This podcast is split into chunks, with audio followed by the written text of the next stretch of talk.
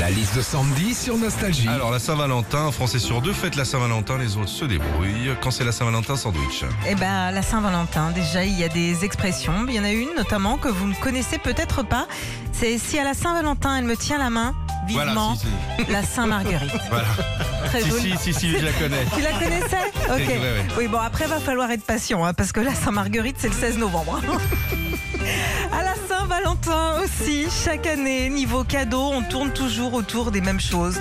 Parfum, remets-toi, fleurs, chocolat. Mais cette année, si vous manquez d'idées, la box est tendance, oui.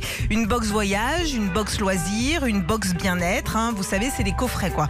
Je précise hein, que vous vous rameniez pas avec une pasta box.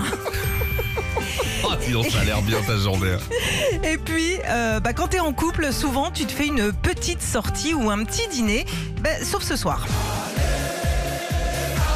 Eh oui, bien sûr. Bah oui, PSG Bayern en Ligue des Champions, et c'est pas un hasard que ça tombe le jour de la Saint-Valentin. Non, parce que l'amour c'est comme un match de foot. Tu regardes, t'attaques, des fois tu te prends des cartons, mais le but au final c'est d'arriver en prolongation pour la mettre entre les poteaux. Retrouvez Philippe et Sandy, 6h-9h sur Nostalgie.